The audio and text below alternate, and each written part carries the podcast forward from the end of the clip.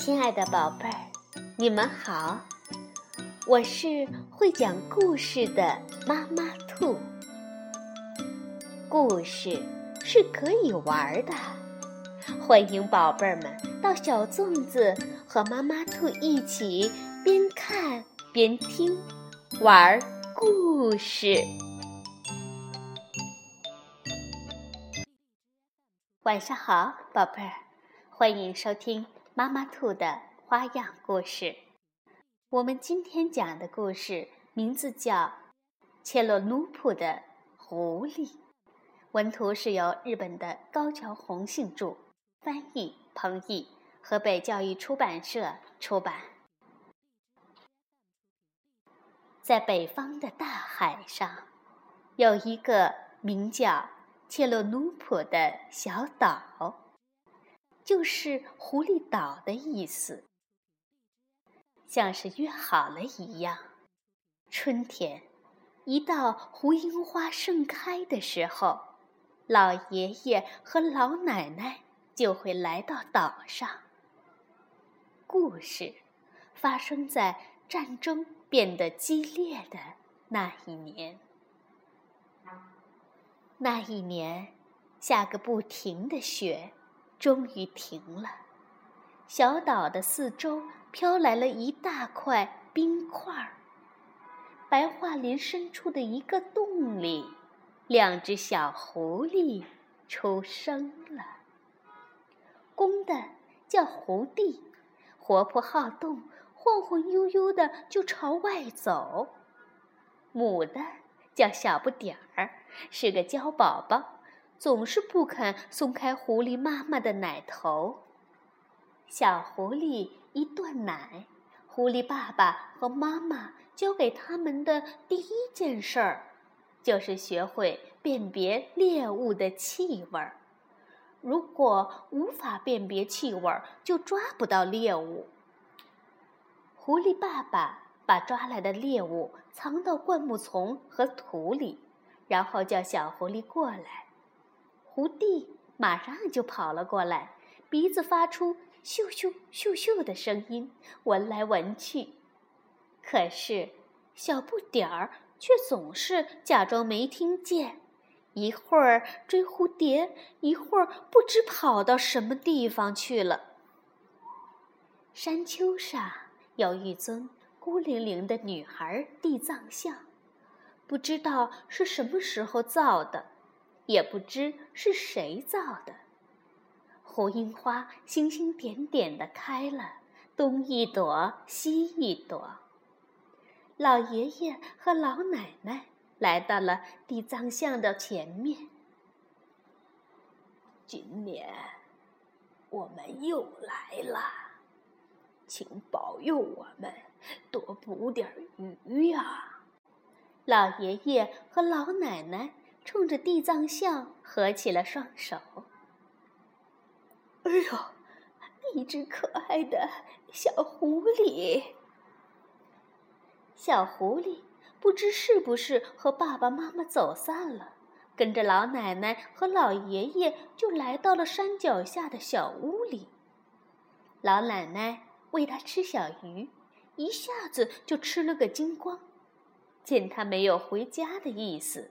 老奶奶就在他的脖子上系了一根红丝带，然后又在打结的地方插了一朵红樱花。我说：“小不点儿啊，那你就先当我们家的孩子吧，等长大一点儿再走吧。”渐渐的，小不点儿和老爷爷、老奶奶亲热起来。昨天，他和老奶奶一块儿去采款冬水芹。今天，他和老爷爷一起出海钓鱼。北方的大海，即使是盛夏，也相当的寒冷，天天浓雾笼罩，难得见到太阳。短短的夏天就要结束了，这一天，老奶奶正在岸边。晾晒采来的海带，小不点儿正起劲儿的捣乱。就在这时，浓雾中有一个黑色的影子逼近了。那是守卫北方大海的士兵的巡逻艇。有什么可疑的情况吗？哦，看，有一只狐狸！一个士兵举起了枪。老奶奶连忙喊道：“不要开枪！你怎么能打小不点儿呢？”老奶奶不顾一切的抱起小不点儿就逃，可想不到。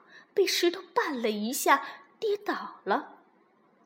士兵最后没有动手，回去了。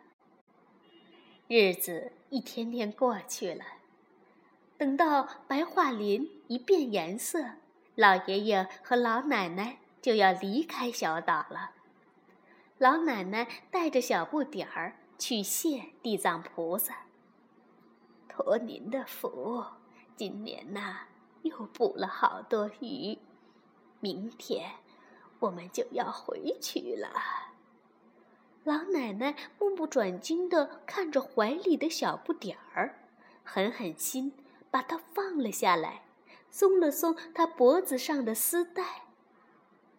你还是回到妈妈身边才幸福啊！走吧，快走吧。这时，从林子深处隐约传来了狐狸的叫声。小不点儿弓起身子，飞奔过去。离开小岛的那天早上，老爷爷用力摇着橹，装满了海带和鱼的船实在太重了。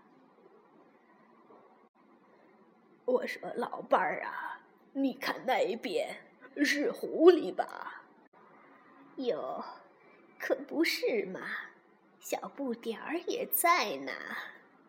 老奶奶探出身子喊了起来：“小不点儿，明年我们还会再来。火樱花开的时候，我们一定会回来。”狐狸一家四口重新生活在一起。月光皎洁的夜晚，他们来到了山丘上。狐狸最喜欢玩捉老鼠的游戏了。狐狸爸爸嘴上叼着活老鼠，来回一摇晃，狐狸就会嗖的一下扑上去。叫宝宝小不点儿只是咕咕的叫个不停。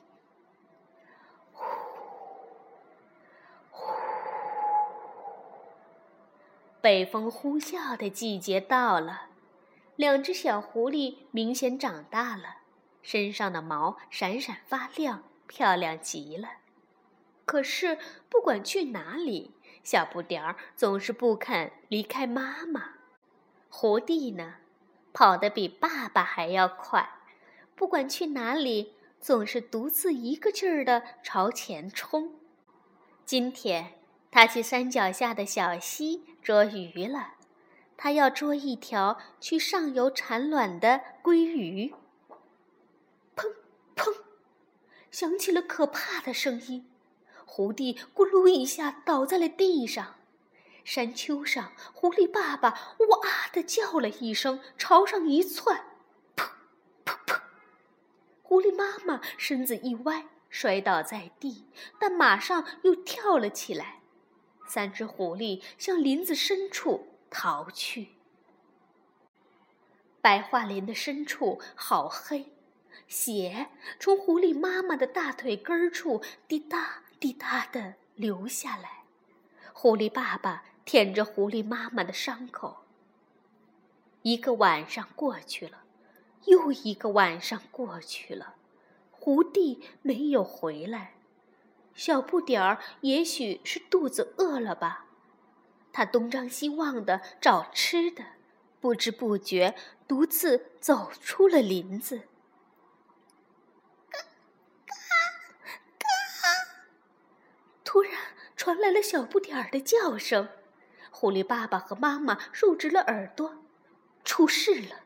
他们朝叫声冲去，矮竹丛的阴影下，小不点儿。正在啪嗒啪嗒的蹬腿挣扎，他的腿被硬邦邦的铁圈套紧紧地夹住了，肯定是那些士兵设下的圈套。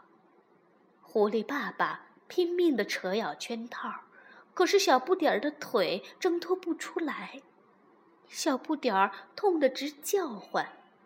狐狸爸爸想用尖锐的牙齿咬断圈套，但铁链根本就咬不断。这时，随风飘来了一股奇怪的气味儿，是人的气味儿。有士兵朝这边走了过来，狐狸妈妈慌忙地叼起枯枝和树叶，盖在小不点儿的身上，然后自己也藏到了矮竹丛里。好！